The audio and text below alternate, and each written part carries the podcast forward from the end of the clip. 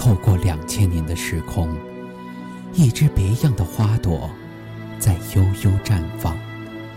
一个如水的女子，从波光粼粼的照影中走来。绿水荡漾，纤手弄巧，洗练一样的白纱，将无边的春意轻轻洒开。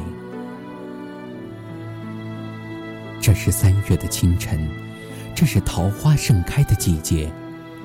浣纱溪的流水将我载到了这里。隔着岸边，那些轻轻的刮蔓；隔着长堤上，那些泥土的气息。我似乎能感受到那远古的琵琶声，能清晰的听到那皎月下的吟诵。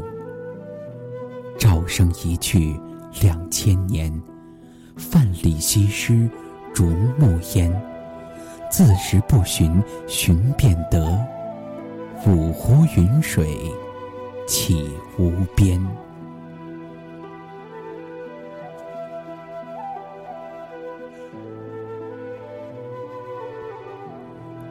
流水不断，轻舟渐远，而我却不能不停下脚步，站在这如梦一样的江南，站在这西施离去时，那千古一瞥后，却依然。如诗如画的村庄，我没有随同游人去观看那些纪念西施的楼阁和长廊，我只是站在浣纱溪的边上，静静的想，那时的风，那时的月，还有池边丛林里的那一抹淡淡的绿影。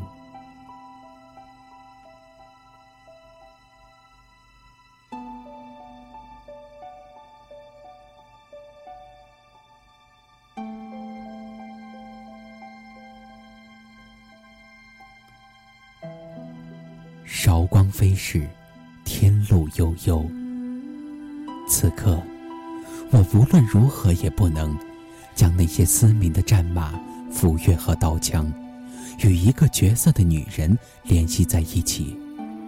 我无论如何也不能将一个浣纱溪的村庄少女，放在那段历史的回声中。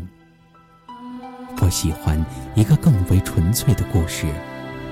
我喜欢一个浪漫的结局。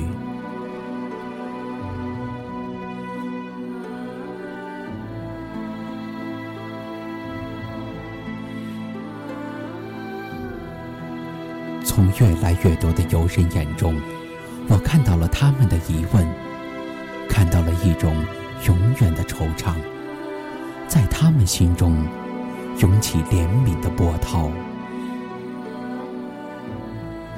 江声浩荡，溪水淙淙，一个美丽的远古女子，给我们带来的是怎样的遐思和梦境？